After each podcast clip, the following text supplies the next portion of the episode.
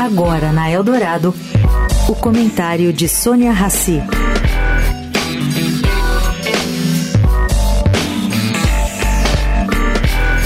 Gente, o Conselho Nacional de Previdência Social aprovou, por unanimidade, a redução do teto de juros para os empréstimos consignados. A ideia é beneficiar o aposentado. A taxa máxima de juros cobrada em empréstimos para aposentados e pensionistas do INSS passa de 1,8% ao mês para 1,76% ao mês.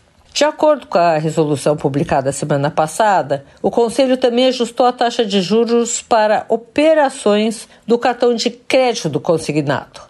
Elas caíram de 2,7% ao mês para 2,61% ao mês. E os bancos têm 60 dias para se adequarem aos contratos de cartão de crédito e para ajustar todos os contratos, 180 dias. Bom, vamos lá. Olha, gente, a medida do governo Lula tem sim objetivo político, tudo bem. Mas o que eu me pergunto é: será que o eleitor, o pensionista, vai sentir essa redução mensal na sua prestação a pagar?